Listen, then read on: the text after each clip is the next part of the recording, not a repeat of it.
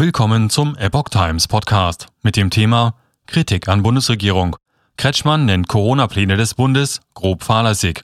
Ein Artikel von Epoch Times vom 9. März 2022.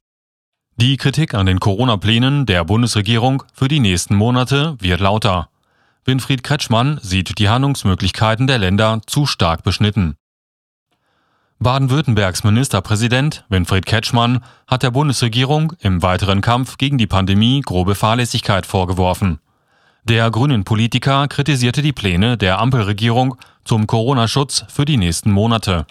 Es geht um eine neue Rechtsgrundlage, mit der nach dem von Bund und Ländern angepeilten Ende der meisten einschneidenden Alltagsbeschränkungen zum 20. März weiterhin Krisenmaßnahmen regional oder auf Landesebene möglich sein sollen. Aus Kretschmanns Sicht haben die Länder damit viel zu wenige Instrumente zur Hand. Die Pandemielage ist sehr volatil, die Zahlen steigen derzeit wieder, sagte Kretschmann am Mittwoch der deutschen Presseagentur. Deshalb halte ich es für grob fahrlässig, wenn die Bundesregierung ohne Not wirksame Instrumente für den Notfall aus der Hand gibt. So Kretschmann.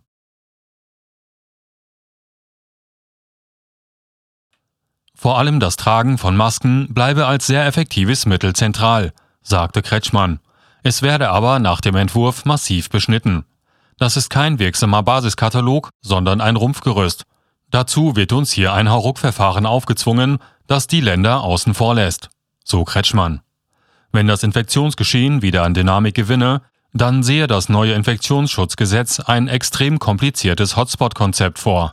Den Ländern bleibe kaum Spielraum für schnelles, effektives Eingreifen. Die Reaktionsschnelligkeit sei aber der entscheidende Faktor für die erfolgreiche Kontrolle der Pandemie, so Kretschmann. Nach einem am Mittwoch bekannt gewordenen Entwurf, auf den sich Gesundheitsminister Karl Lauterbach und Justizminister Marco Buschmann verständigt haben, sollen über den Frühlingsbeginn hinaus weiter Masken und Testpflichten als Basismaßnahmen greifen.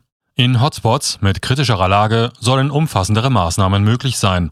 Bund und Länder hatten beschlossen, dass zum 20. März alle tiefergehenderen Alltagsbeschränkungen wegfallen sollen